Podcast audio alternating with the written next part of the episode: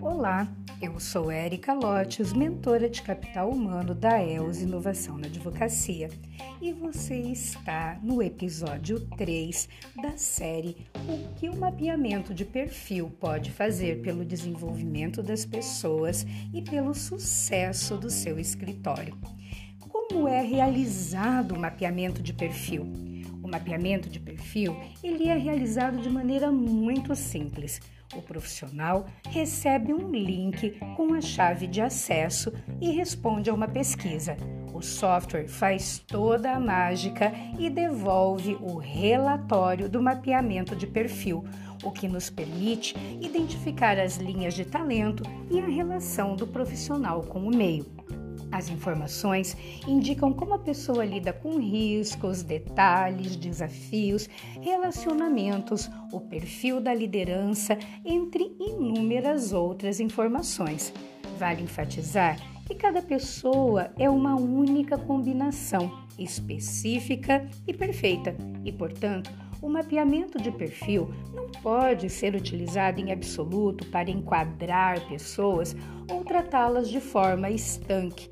Pessoas aprendem e se desenvolvem. Por este motivo, há que olhá-las com carinho, respeito e, sobretudo, generosidade, incentivo e apoio.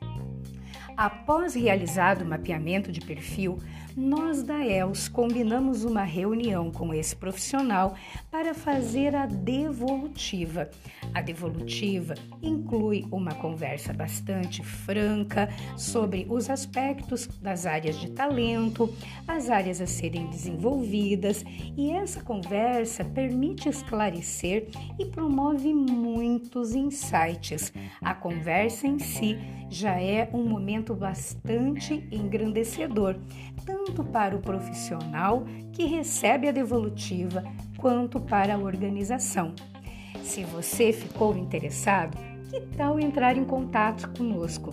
Nós da ELS temos as ferramentas e a expertise para realizar o mapeamento de perfil do time do seu escritório e realizar uma devolutiva enriquecedora.